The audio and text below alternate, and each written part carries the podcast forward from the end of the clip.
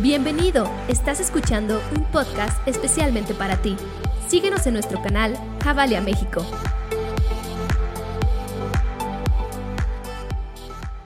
Pues estoy súper contenta de estar aquí. Eh, como dijo David, si vienes por primera vez o si no vienes por primera vez, bienvenido. Nos encanta que puedas estar en este lugar y es un honor para nosotros poder compartir juntos un domingo en casa. ¿Estamos listos? Sí. Súper. Quiero leer Efesios 2.10, un versículo súper conocido. Dice, porque somos hechura de Dios, creados en Cristo Jesús para buenas obras, las cuales Dios dispuso de antemano a fin de que las pongamos en práctica. Este versículo me encanta y siempre ha sido uno de mis versículos favoritos. Y así rápidamente yo puedo ver dos cosas para empezar. Puedo ver identidad porque dice que Dios me creó, dice, somos hechura de Dios. Dios te hizo. Estábamos cantando ahorita, el autor de todo, el creador del universo, te hizo. Primera cosa es identidad y la segunda es propósito porque dice que te creó con cosas en mente, te creó para hacer buenas obras, te creó pensando en un propósito para ti. Y con eso en mente me gustaría que me acompañaran a hablar. Señor Jesús, gracias porque hoy podemos estar aquí juntos, hoy podemos escuchar tu palabra y hoy podemos conectar contigo. Te pido, Dios, que nos des oídos para escuchar lo que viene de tu corazón, que nos des un corazón para recibir tu palabra, Padre, que estemos hoy abiertos a lo que tú quieres hablar, lo que tú quieres hacer y podamos salir de esa puerta transformados. En el nombre de Jesús. Amén. Amén. Bueno. Me encanta, les decía, este versículo porque dice, somos hechura suya, somos creación de Dios. Y llega un momento en nuestras vidas donde nosotros decidimos dejar entrar a Jesús a nuestra vida y donde decidimos decirle, va, puedes, puedes ser el rey de mi vida, puedes ser el Dios de mi vida y te voy a dar el control de mi vida, te voy a entregar mi vida. Y hay, mucho lenguaje alrededor de esta idea, ¿no? De aceptar a Jesús, darle tu vida a Jesús, hacer la oración de fe. Pero llega ese punto en el que nosotros decidimos decirle que sí a Jesús y abrir nuestro corazón a Él. Y, muchos en este lugar lo hemos hecho. Y ese, ese momento en el que yo decido dar ese paso y, cruzar esa línea, por decirlo así, de aceptar a Jesús en mi vida, comienza un proceso de transformación en mi vida. Y aunque Dios es capaz de todo y muchas veces en el momento en el que yo cruzo esa línea, Él puede hacer algo así en tu vida. Y yo sé que a lo mejor has escuchado historias de alguien en el que Dios radicalmente transformó algo en su vida y cambió algo. Y aunque eso pasa, no siempre es así. Y yo creo que la mayoría de nosotros nos podemos identificar con el otro grupo en el que nuestra vida es un proceso. Y no fue así de, wow, o sea, no acepté a Jesús hoy y mañana, boom, ya, todo es increíble, ¿no? Sino que nuestra vida es una transformación constante y es un proceso. Y la palabra lo abarca en varias ocasiones y lo vamos a ir viendo en este momento, eh, a lo largo de los siguientes minutos. Y cuando yo recibo a Jesús, tengo una vida nueva si tengo una vida nueva, la palabra incluso usa el lenguaje de nacer de nuevo. O sea, es como esa vida literalmente nueva, llena de oportunidades, llena de eh, opciones nuevas. De no importa lo que ya pasó atrás, no importa la vida que yo tenía antes, tengo una nueva vida. Soy una nueva creación en Jesús.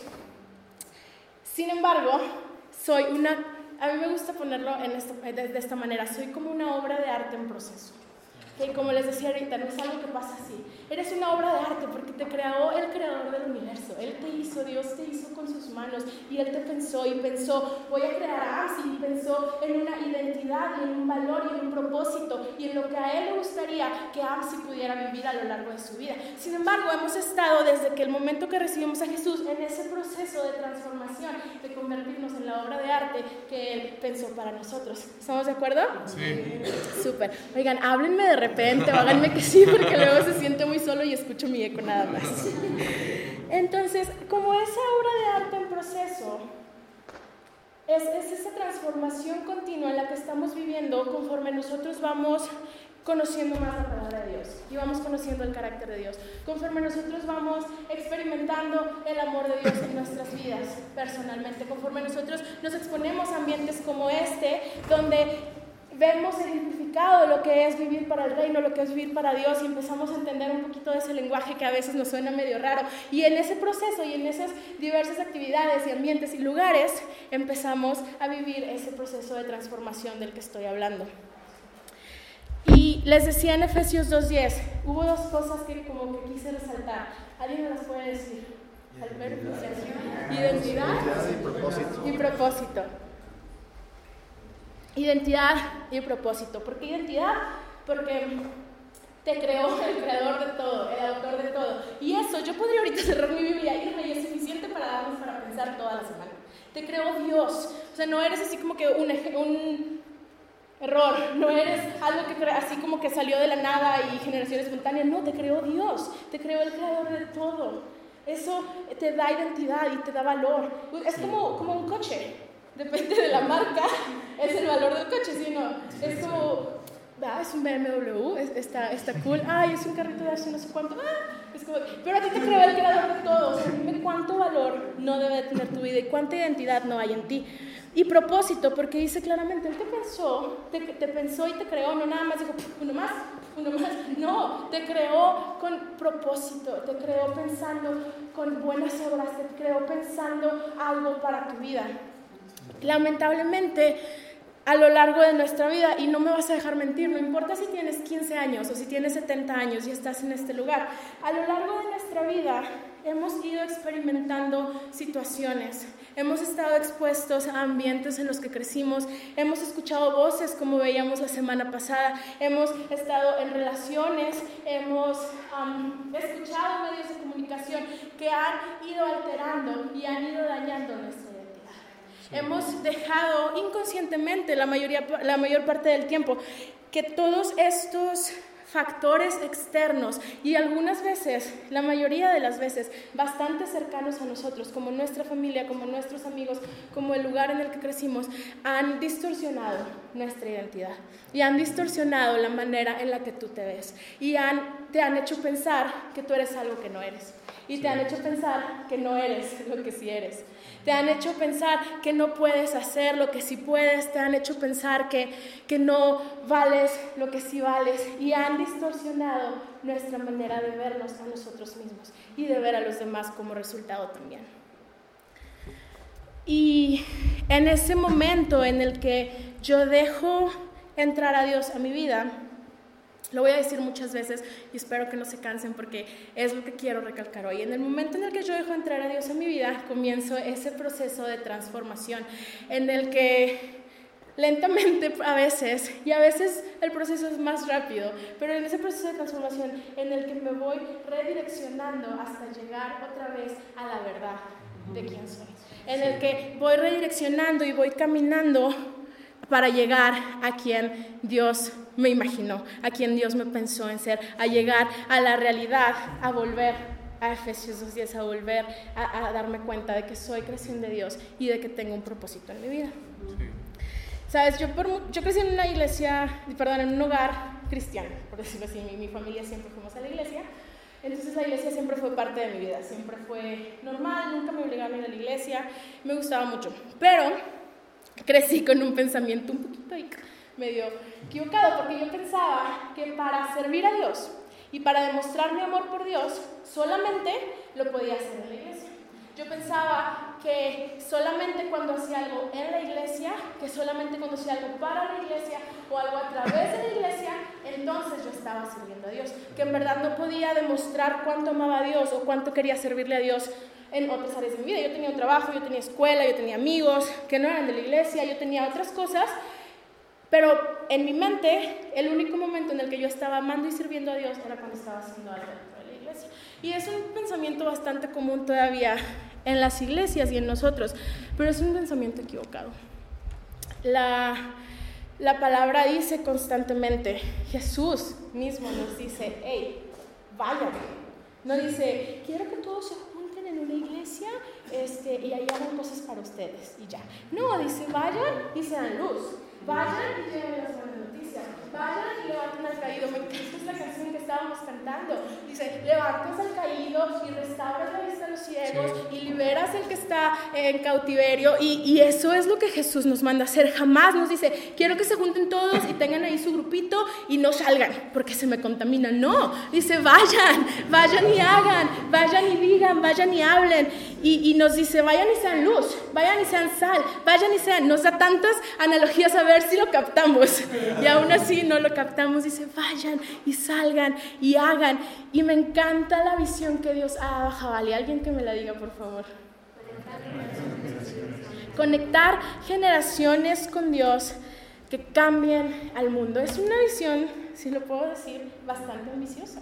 Porque estamos queriendo conectar primero generaciones. Quiero que mires a tu alrededor. Pero sí miren, porque luego cuando dices nadie, todos se quedan viendo. Quiero que mires a tu alrededor y veas todas las generaciones que hay aquí. Más los niños que ya se fueron. ¿Cuántas generaciones no hay en este lugar?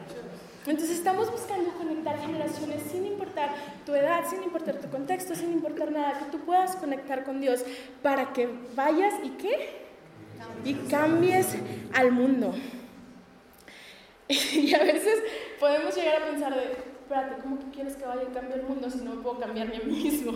¿Cómo quieres que vaya y cambie el mundo si no puedo hacer nada yo solo? Y me encanta que tengamos los domingos, porque no quiero que se malentienda todo lo que acabo de decir, de que solo puede ser Dios en la iglesia y que Dios no quiere que nos juntemos. Sí quiere que nos juntemos y para eso es este lugar. Y me encanta que podamos reunirnos todos los domingos y juntos conectar con Dios y llenar nuestro tanque para después ir y nuestro lunes, nuestro martes, nuestro miércoles cambiar nuestros Para después. Ir y sin importar cuál sea tu mundo, sin importar si tu mundo es el mundo empresarial o el mundo de la medicina o el mundo de tu escuela o el mundo de tu familia o el mundo de la creatividad o el mundo de los deportes, cualquiera que sea tu mundo, que tú puedas salir mañana y, y cambiar tu mundo.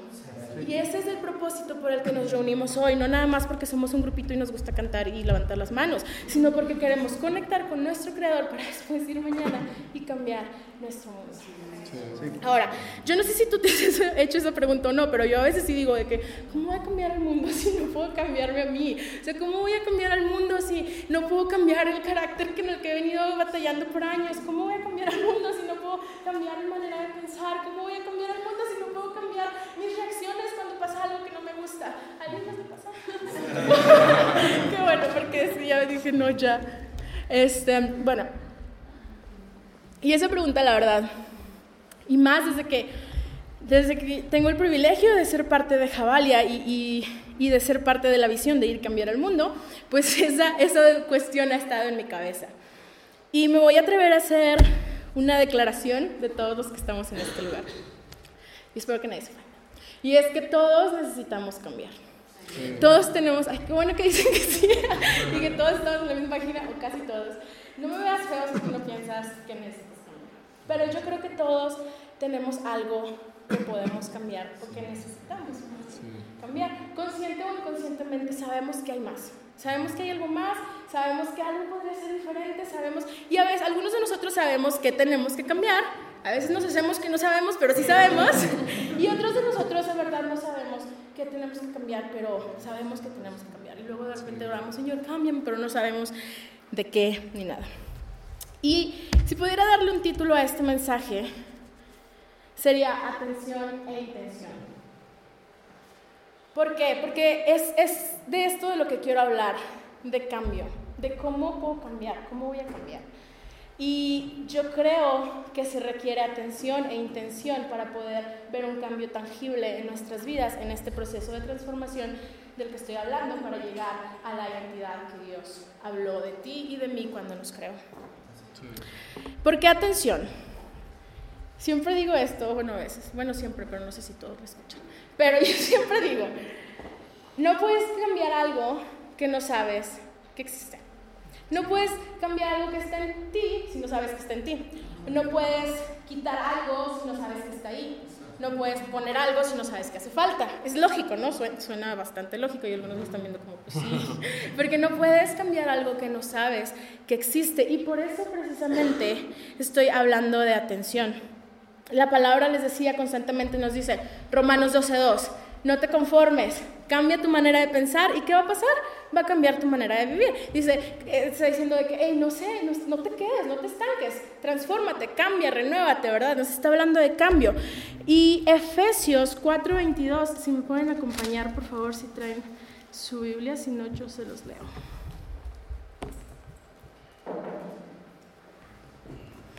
Efesios 4:22. Con respecto a la vida que antes llevaban, se les enseñó que debían quitarse el ropaje de la vieja naturaleza, la cual está corrompida por los deseos engañosos, y ser renovados en la actitud de su mente y ponerse el ropaje de la nueva naturaleza creada a la imagen de Dios, en verdadera justicia y santidad. ¿Qué quiere decir? Yo la verdad a veces me pierdo cuando leen más de un versículo. Entonces se los voy a explicar.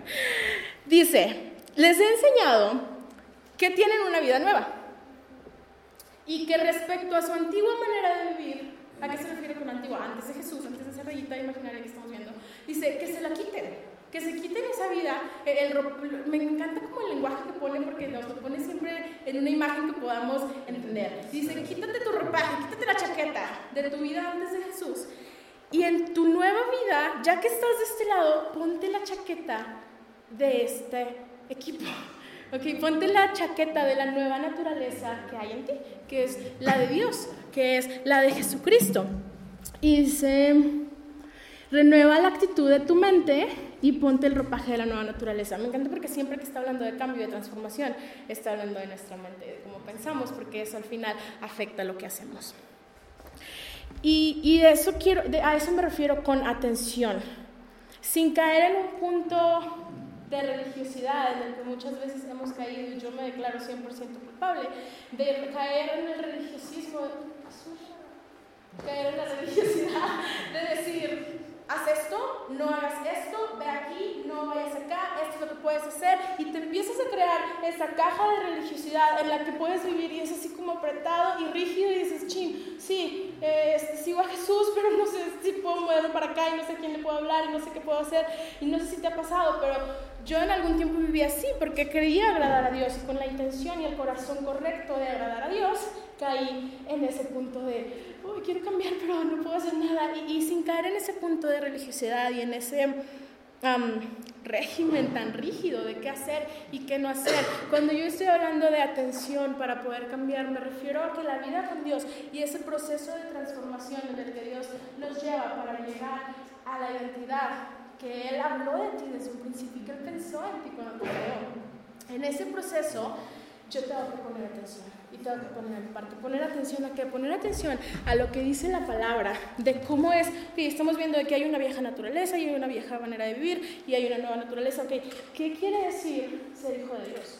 ¿Qué quiere decir vivir para Dios? ¿Qué quiere decir? Y de manera práctica, porque a veces todo suena tan rimbombante y tan, pero aquí me dice cómo pensar me dice cómo relacionarme con los demás, me dice cómo tratar a las personas de mi trabajo, me dice cómo relacionarme con mi pareja, me dice cómo tratar a mis hijos y a mis papás y, y poner atención a lo que dice la palabra, a lo que dice Dios, a lo que para Él es vivir para Dios y poner atención a cómo estoy viviendo. Poner atención y poder decir, ok, aquí dice en Efesios en Filipenses 4, que piense lo puro, lo bueno, lo honesto, y luego pongo atención, ok, ¿cómo estoy pensando?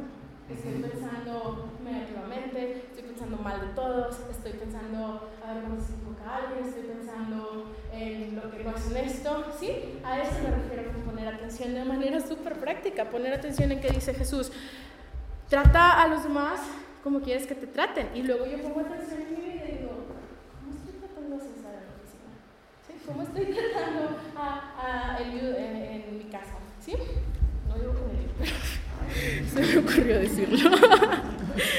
Eh, y, es ese punto del que estoy hablando, de poner atención de qué está haciendo Dios, qué dice la palabra y qué estoy viviendo. ¿Ok? ¿Vamos bien? ¿Nadie está perdido? Ok.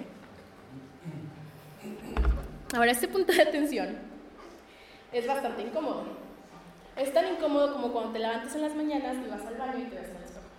Y, ves que no te veías tan bien como tú pensabas o como te veías la noche anterior cuando llegaste. Es tan incómodo como esos espejitos. ¿Todos los han visto? Sí. Que tiene un lado padre y te ves. Un lado padre.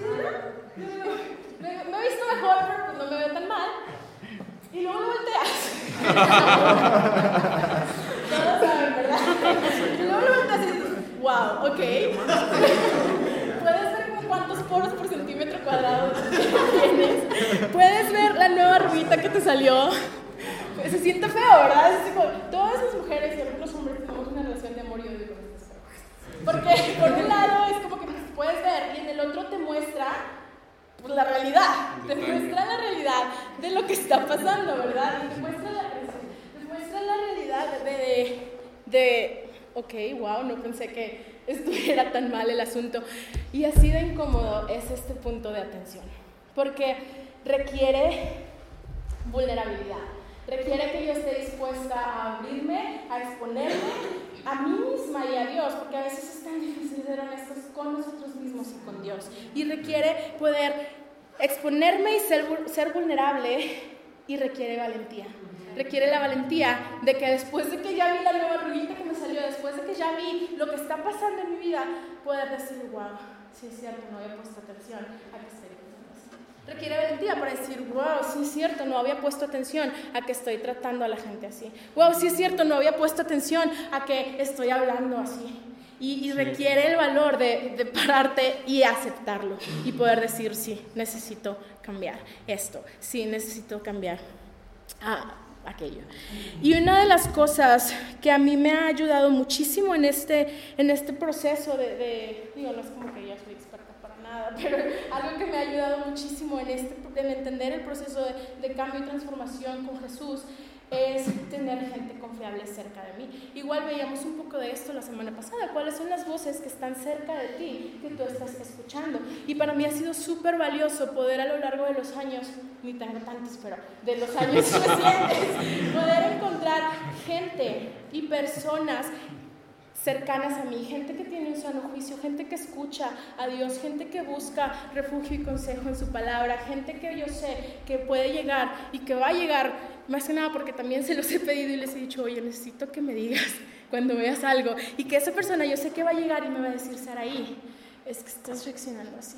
Y yo sé que va a llegar y me, me va a decir, Saraí, es que estás hablando así, o es que Saraí, estás haciendo esto y está lastimando a esta persona. Y me, sé que me van a decir, a lo mejor puntos ciegos y cosas que yo no sé que están ahí, o que sí sé pero me hago, o que sí sé pero no sé que te están tan mal. Y no me lo va a decir por juzgarme, ni por condenarme, ni por criticarme, ni por reírse de mí, ni por beneficio propio, pero que me lo van a decir porque me aman porque saben que yo sola estoy lastimándome a mí y a los demás. Y tener ese, esas personas cerca de ti es súper valioso y es súper importante. Y a lo mejor tú estás sentado aquí y me dices, pues yo no tengo ese tipo de personas, o sea, y no se me viene nadie a la mente. Y la verdad no tengo a nadie cerca de mí que yo pueda confiar, que me va a decir las cosas como son sin juzgarme. Yo no tengo a nadie que me va a decir las cosas como son y me va a dar un buen consejo. Yo no tengo a nadie que me va a decir las cosas como son y, y me va a ayudar a cambiar. Y por eso hay algo en Jabalia que me encanta y son nuestros grupos H. Porque es un lugar y es un ambiente que hemos intencionalmente creado, que es un poco diferente a lo que vivimos aquí los domingos. Y nos reunimos en un hogar con un grupo más pequeño y seguimos buscando conocer más de Dios, lo que Él piensa y lo que Él dice, y algo que podemos aplicar a nuestro lunes, nuestro martes y nuestro miércoles. Y nos ayudamos mutuamente a vivir eso. Entonces, cuando yo llego el lunes a mi grupo, yo sé que yo puedo ser vulnerable y yo puedo decirles lo que está pasando en mi vida y yo sé que ellos me van a escuchar y me van a ayudar. Entonces, si tú no eres parte de uno de estos grupos y dices, yo no, yo no tengo nadie que pueda ayudarme de esta manera o que pueda hablar a mi vida de esta manera, te aseguro que no vas a encontrar solo a una persona, sino a más personas que puedan ser esa gente cercana y confiable que pueda hablar a tu vida. Y ahí está mi pequeño anuncio de Grupo H. si quieres, si, te gustaría, si no eres parte y te gustaría como saber más, sin compromiso, no creo que sea porque nos preguntas ya vas a tener ir, pero si quieres saber un poquito más, puedes acercarte conmigo, con Eliu, David o Sergio al final del servicio y nos encantaría poder ayudarte a buscar un lugar para ti. ¿Ok? Bueno, atención. Entonces, quedó súper claro ese punto, según yo, ¿verdad? Poder poner atención a lo que dice Dios cómo, cómo es vivir para Él y después poner atención a cómo estoy viviendo yo y después poder hacer la comparativa. Y para después de hacer la comparativa y darme cuenta de que, ok, estoy viviendo así, pero Dios dice esto, ¿cómo lo junto, no? Intención. Necesito poner de mi parte. Y quiero que vayamos juntos, por favor, a Santiago 1, del 22 al 25.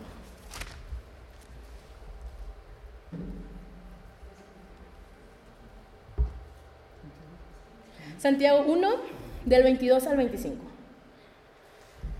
Dice, no se contenten solo con escuchar la palabra, pues así se engañan a ustedes mismos. Pausa. Dice, no se contenten, o sea, no te pongas cómodo y crees que es suficiente con escuchar o leer lo que dice Dios y poner atención a lo que dice la Biblia y no hacer nada, porque te estás engañando a ti mismo. Dice, llévenlo a la práctica. El que escucha la palabra, pero no la pone en práctica, es como el que se mira el rostro en un espejo y después de mirarse se va y se le olvida enseguida cómo es. Pero quien se fija, ¿cómo se fija? Atentamente en la ley perfecta que da libertad, la palabra, y persevera en ella. Me encanta que es súper claro y no nos anda con rodeos. Y dice, y persevera. O sea, no es como que ya leí que Dios dice que debo de pensar así, ¡uh! ya pienso así. Dice, tienes que perseverar y a lo mejor vas a fallar y a lo mejor no te va a salir a la primera. Persevera en ella, no olvidando lo que ha oído, sino que haciéndolo recibirá bendición al practicarlo. Súper claro, ¿no? Dice, no te engañes a ti mismo. No hay nada peor que engañarse a uno mismo. Si de por sí ya está es triste engañar a alguien más, engañarse a uno mismo es todavía peor. Dice, no te engañes a ti mismo, no te hagas. O sea, no es suficiente con ver y decir, ay, mira qué padre, mm, qué buen versículo, y subrayarlo y, y, ya. Y luego dice, es como verte en el espejo y darte cuenta que te tenías que peinar, te vas y se te olvida que te peinaste o que no te peinaste. Es lo mismo, dice, es como verte en un espejo y luego se te olvida cómo te ves. O sea, de nada te sirve que veas lo que Dios dice de ti, lo que Dios dice de quién eres, si después no lo pones en práctica y después no perseveras en ello.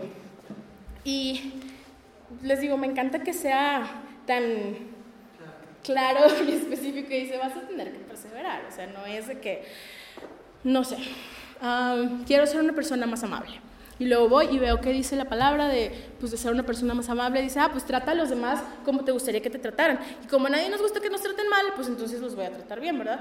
Ok, entonces hoy pongo atención y descubro que la palabra dice que trata a los demás como quiero que me traten. Llego a mi cuarto en la noche y me pongo a orar, Señor, quiero ser más amable, quiero reflejar tu amor eh, en el nombre de Jesús. Amén. Llego al día siguiente a la oficina y ya soy la persona más amable del mundo. No, perdóname si te rompí la burbuja, pero la verdad es que así no funciona. Y no es porque Dios no lo pueda hacer, es porque a Dios le gusta trabajar en conjunto contigo y conmigo para hacer las cosas que Él hace a través de nosotros y en nosotros. Entonces, ¿qué sería un ejemplo de vivir con atención e intención? Sería darme cuenta que Dios dice, ok, trata a los demás como quieres que te traten, voy a mi cama o mi cuarto donde tú ores y digo, Señor, ayúdame porque necesito ser más amable, necesito tratar a la gente mejor y quiero reflejar tu amor. Y entonces voy al día siguiente a la oficina y soy intencional en hacer algo que, que trate a la gente como me gustaría que me trataran. Intencional es una de mis palabras favoritas. Y cuando recién llegué al equipo, algunos se reían de mí porque lo decía mucho. Porque siempre decía que hay que ser intencionales con esto, hay que ser intencionales con aquello. Y la verdad es que se convirtió en una de mis palabras favoritas porque me di cuenta que por más deseos y ganas que tú tengas de que algo pase, si no eres intencional en hacerlo, no va a pasar nada. Entonces, si yo llego a la oficina y digo, voy a ser intencional en decirle buenos días a todos los que vean en la oficina, entonces voy a estar teniendo la parte de la palabra y es de la parte de la atención, de que la verdad es que siempre estoy la oficina y yo llevo lo mío y ya. Entonces ya tengo la atención de lo que dice la palabra, de cómo estoy viviendo y después tengo intención en hacer algo al respecto. Y a lo mejor tú dices, ay, ¿y qué cambio va a hacer decirle buenos días a todos en la mañana? si lo que quiero es ser más amable en general, no nada más decir buenos días. ¿Se acuerdan de la secundaria? Tengo una imagen aquí. ¿Se acuerdan de estos? Sí. ¿Cómo se llaman? Transportadores. Ok. Si tú te fijas, entre el 160 y el 165, así físicamente, ¿cuánto Milímetros, ¿no? Cinco. Pero hay milímetros, ¿verdad? se miden grados, pero la distancia se ve que chiquita, ¿verdad? Parece que no es nada. Entonces, si yo digo, pues ahorita mi... Síganme en el ejemplo porque está medio duro, ¿ok? Pero si yo digo, mi amabilidad está en el 155, ¿ok? Porque soy medio rich y no le digo una hola a nadie. Y decirle buenos días a todos es tan pequeño. Y es como ir de 55 al 60 y parece que no es nada. Pero si mi vida iba en esta dirección, cuando yo iba en el 55, y después hice un pequeño cambio que parece nada, voy a terminar en un punto totalmente diferente en el que hubiera terminado antes. Entonces no desprecies los cambios pequeños, no desprecies tus intentos que parecen no ser nada, porque a la larga va a dar un resultado para ti y para la gente que te rodea. Y por eso es tan importante que yo pueda ser intencional en poder vivir la palabra. Y me encanta que otra vez que dice, persevera en ella, porque sabes que yo sé que a lo mejor vas a llegar y si te va a pasar decirle buenos días a todos, o le dijiste buenos días a todos, pero fuiste súper brecha a la hora de con alguien. Y está bien, a veces pasa. El punto es poner atención en, ok, con esto. Y ver, ok, ¿cómo le hago con esto? Ok, ¿qué dice aquí? Ok, y ver cómo puedo ser intencional al día siguiente. Y no ser tan duro conmigo mismo, pero tampoco ser tan ligero de no ser intencional y no hacer nada. ¿Vamos bien? Sí. Ok, y me gustaría comenzar a terminar con un versículo en Primera de Corintios, capítulo 15, versículo 10.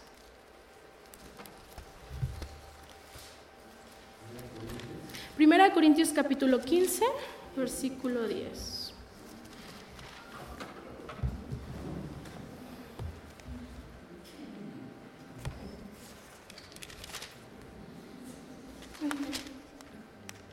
Ok. Dice, pero por la gracia de Dios, ¿por qué?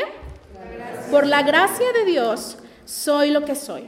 Y está hablando Pablo aquí, el apóstol Pablo. Y la gracia que Él me concedió no fue infructuosa o no fue en vano o no fue sin resultados. Al contrario, he trabajado con más tesón, o sea, he trabajado más que todos ellos, refiriéndose a los apóstoles, aunque yo no, sino la gracia de Dios que está conmigo. El apóstol Pablo, el gran apóstol Pablo, dice, todo lo que soy, todo lo que he logrado, es ¿por qué? Por la gracia de Dios. Y ahí en unas paginitas después de tu Biblia, segunda de Corintios, el mismo apóstol Pablo, capítulo 12, versículos del 9 al 10. 12, 9 y 10. Dice, pero él me dijo, Dios me dijo, te basta mi gracia o mi gracia es suficiente, pues mi poder se perfecciona en la debilidad. Por lo tanto, gustosamente haré más bien alarde de mis debilidades. Pausa aquí. ¿A quién le gusta alardear o presumir de sus debilidades? A nadie. O sea, si a nadie nos gusta que sepan en qué somos malos. A nadie nos gusta que la gente sepa de qué pata cogemos, ¿verdad? Y Pablo dice, la verdad es que su gracia es suficiente porque su, poder se perfecciona en la debilidad. Entonces, con gusto voy a alardear de mis debilidades para que permanezca sobre mí el poder de Cristo. Y por eso me regocijo en debilidades, en insultos, en privaciones, persecuciones y dificultades que sufro por Cristo. Porque cuando soy débil, entonces soy fuerte. Ahora, si tú te estuviste preguntando en algún momento, ¿cómo le hago para que cuando yo pongo atención en lo que dice la palabra y, lo, y cómo estoy viviendo, y la verdad ya lo he intentado y no me ha funcionado, la verdad lo he intentado y he fallado y ya me desanimé, o la verdad se me hace tan difícil o es parte de lo que soy y de cómo son en mi familia y de cómo he sido siempre, que no sé si lo puedo cambiar. La gracia es lo que llena ese espacio y hace que tu realidad se choque con la verdad de lo que Jesús dice de ti, de lo que Dios dice que tú eres y puedas con tu intención lograrlo. Y puedas que cuando tú lo intentas no sea por tus fuerzas, sino que tu intención se junte con la gracia puedas lograrlo. Pablo habla en estos versículos de la gracia como ese poder o esa capacidad o esa habilidad de poder hacer lo que de otra manera, sin la gracia, no hubieran podido lograr. Pablo habla de la gracia, de, ese otro lado de la gracia que a veces olvidamos, que, que es la capacidad de poder. Hay otra versión que me encanta que dice el poder especial de Dios que te da para poder hacer lo que tú solo no podrías. Es la gracia, la capacidad que dice, ok, necesito pensar pensamientos puros y santos y buenos y honestos y amables, pero la verdad estoy pensando negativamente, la verdad estoy pensando mal de todos, la verdad estoy pensando cosas que no son puras para nada. La gracia es lo que llena ese espacio y hace que cuando tú des un paso de fe con intención puedas tener un resultado duradero resultado que en verdad te está llevando a alinearte con tu identidad de Efesios 2.10 que dice que eres creación de Dios y que hay un propósito para tu vida. Entonces, la verdad me encantaría que todos pudiéramos ser la clase de iglesia que sabe y que decide, que no importa la situación que estés pasando, que no importa el cambio que sabes que necesitas, que te das cuenta y dices, ching, ¿cómo lo voy a hacer? Que sabes y decides lo que estás viviendo no es más grande que la gracia de nuestro Señor Jesús que lo puede transformar todo. Que decidamos de antemano que la gracia de Jesús es suficiente cuando yo decido unirme con Él y ver una transformación. Sí. ¿Me acompañan a ponernos de pie? Muchas gracias por escucharnos y recuerda que en Javalia juntos conectamos generaciones con Dios que cambian el mundo.